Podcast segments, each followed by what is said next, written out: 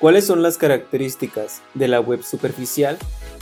Comprende todos aquellos sitios cuya información puede ser indexada por los robots de los buscadores convencionales y recuperada casi en su totalidad mediante una consulta en sus formularios de búsqueda.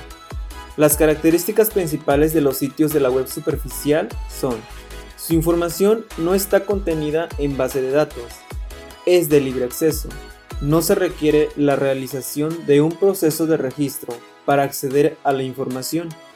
Está formada mayormente por páginas web estáticas, es decir, páginas o archivos con una URL fija y accesibles desde otro enlace.